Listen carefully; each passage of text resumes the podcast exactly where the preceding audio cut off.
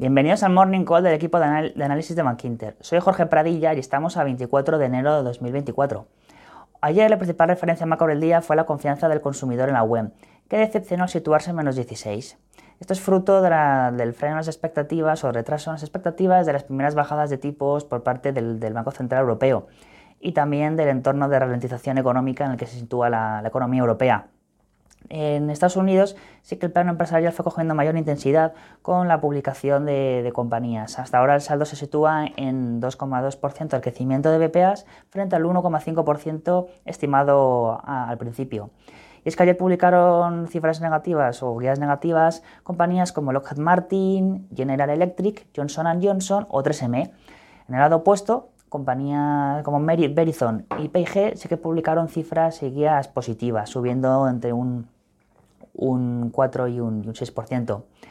Eh, y con esto, pues, ¿qué, ocurrió ayer? Pues una sesión mixta en bolsas. Y es que en, Europa las principales bolsas cerraron en negativo, mientras que en Estados Unidos tanto el S&P como el Nasdaq 100 volvieron a marcar nuevos máximos históricos.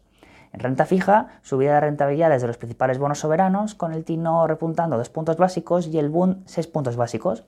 Y por último, el euro fue cogiendo, perdiendo fuerza contra, contra el dólar. Y bien, ¿qué esperamos para hoy?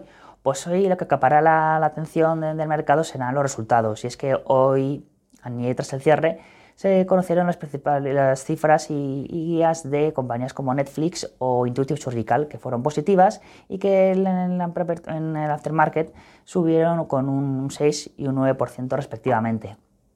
Eh, hoy por la mañana hemos conocido también cifras de SAP y SML, que aunque son mixtas, en preapertura también cotizan, cotizan al alza.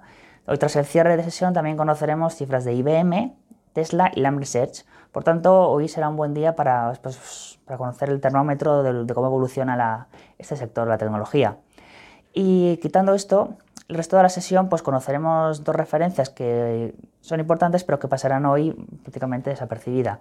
En primer lugar, una batería de PMIs manufactureros y de servicios en Europa y Estados Unidos que serán continuistas. Se espera que mejoren eh, ligeramente, pero todavía se encuentran en zona de contracción, es decir, por debajo del nivel de 50.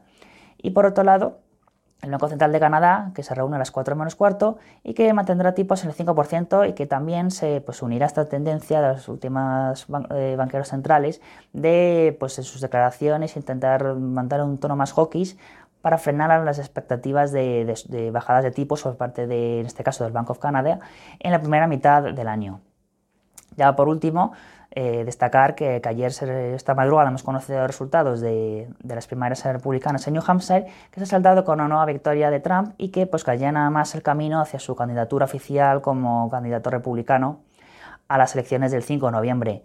En definitiva, sesión probablemente al alza en base a, los buenos resultados que, conocemos de, las tecnológicas. Eso es todo por mi parte. Eh, simplemente os emplazo al día de mañana y que tengan un buen día.